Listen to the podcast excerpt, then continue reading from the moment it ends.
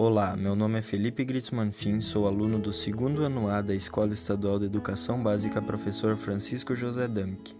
Hoje eu vim fazer a leitura de imagem da pintura Os Amantes de René Magritte. Na pintura podemos ver um homem e uma mulher, eles estão juntos, se beijando e se abraçando, estão com roupas elegantes, o homem está com um terno e a mulher está com uma blusa bem bonita. O lugar onde eles estão me parece ser um quarto ou um cômodo de alguma casa.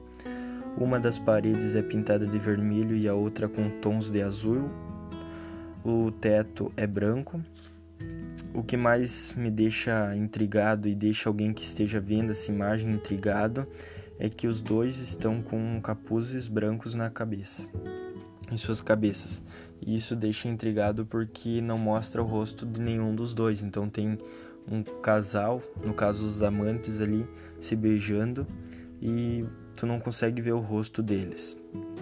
No meu ver, a pintura pode representar um amor cego entre os dois uma falta de comunicação entre os dois, falta de amor verdadeiro, por isso que o pintor colocou capuzes brancos na cabeça dos dois, como se eles não conseguissem se comunicar, como se eles não fossem se falar, que fosse só um amor cego.